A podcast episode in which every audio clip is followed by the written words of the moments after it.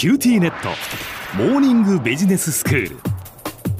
今日の講師は九州大学ビジネススクールで国際経営ロジスティクスがご専門の星野博先生です。よろしくお願いします。よろしくお願いします。先生今日はどういうお話でしょうか？はい、コロナウイルスという目の前にある危機についてあの外出の自粛だとか在宅勤務なんかでビジネス環境って最近急速にこう変化してると思うんですよね。で今日はそのことについて脅威と機会というこのキーワードでお話をしたいと思います。はい脅威と機会、まあ、というのはその企業にとって脅威でありそして機会、まあ、つまりチャンスにもなるということなんでしょうか？はいその通りなんです脅威っていうのは企業が事業を展開する上での向かい風逆風ということなんですよね。うんで機械っていうのは逆に事業を後押ししてくれるこう追い風に例えてもいいと思うんですけども、ええまあこれはもう風の向きですから自分でこの風向きを変えることはできませんけれどもビジネスの行う上でですねこの環境っていうことは非常に重要なことなんですよね。うんまあ、そういう意味では今回のこの新型コロナウイルスはまさにこう大変な逆風脅威っていうことですよね。そうですよね確かにあの外食産業だとかのサービス産業をはじめとしてもう存亡の外際に立たされてる企業って少なくないと思うんですよね。ええでも本当に全ての産業企業にこの脅威って当てはまるのかなって考えると違うかもしれません。うん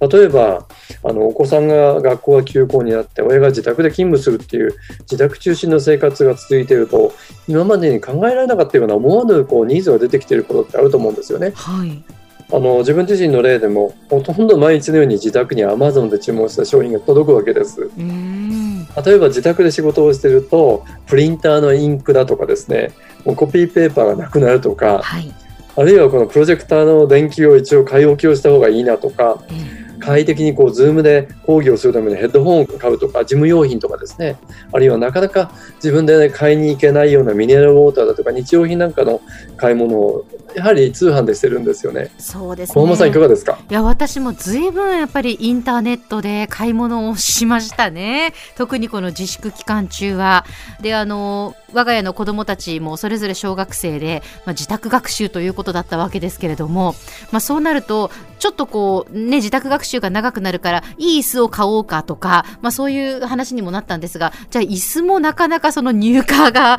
あの遅れているとかやっぱりその家で環境を整えるっていうみんなが考えるとそんな風になるんだなと思いました。そうですよね。ええ例えば新しい生活様式って言われると、例えば自転車なんかもですね、非常に需要が高まっていて、なかなか好みのものが買えないなんていうことを聞きましたけれども、はいはい。こんな時期だからこそですね、通販関係もそうですけれども、その商品を届ける配送関係の業界って大きな需要が出てきてると思うんですよね。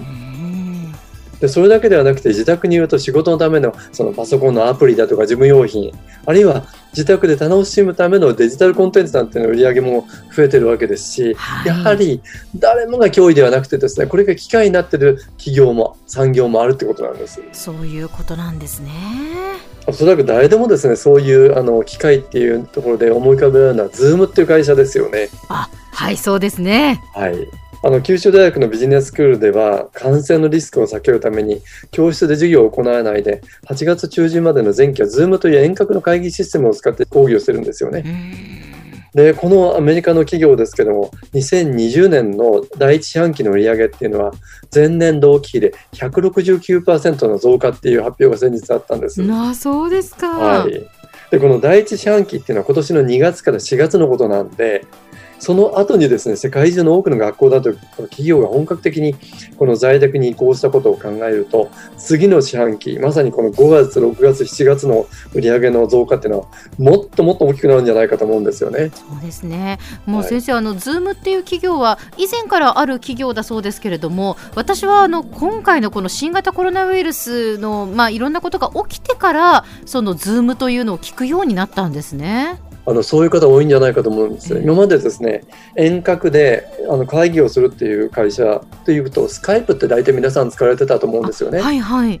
で、 Zoom って企業実際あって、2013年にシリコンバレーで起業されたようですから、まあ7年目の会社なんですけれども、ええ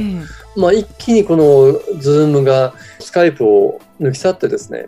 今売り上げで言うと倍ぐらいになってるし、利用者数がどんどん伸びてるらしいんですよね。はあの、この世に生き残る生き物は、最も力の強いものではなく、変化に対応できる生き物だっていう言葉はご存知ですか？あ。あ、聞いたことがありますね。はい。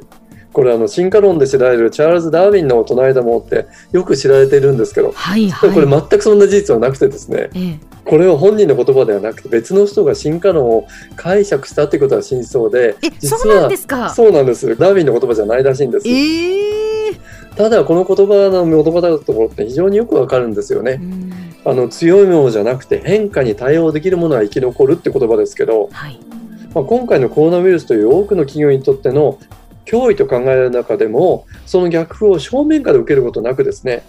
何らかの創意工夫で機械に変えようとしている企業もあるわけですよね。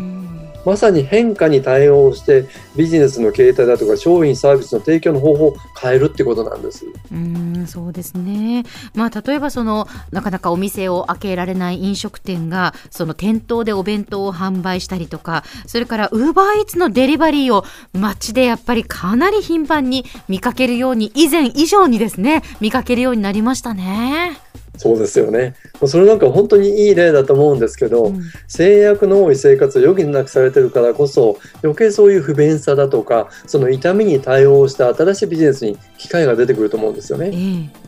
まだまだウイルスのワクチンだとか特効薬が開発されるまでは完全に収束にはならないと思うしあの程度の差はあっても行動の制約って続くと思うんです。はいただぜひこういう安全安心の商品だとかサービスを届ける工夫がですね新たなビジネスに結びつくことをやっぱり期待したいですよね。そうですねでは先生今日のまとめをお願いします。はい。今日は企業がビジネスをする上での外的環境について、事業にとっての逆風である脅威っていう言葉、後押しをしてくれる追い風である機会っていう話をしたんですよね。吹いてる風の向きを変えることはできませんけれども、その風を避けることとか、うまく取り込んで成長することって可能かもしれません。脅威と機会っていうのは表裏一体だから、その脅威を機会にぜひ変えていただきたいなっていうふうに思います。今日の講師は九州大学ビジネススクールで国際経営ロジスティクスがご専門の星野博先生でしたどうもありがとうございましたどうもありがとうございました。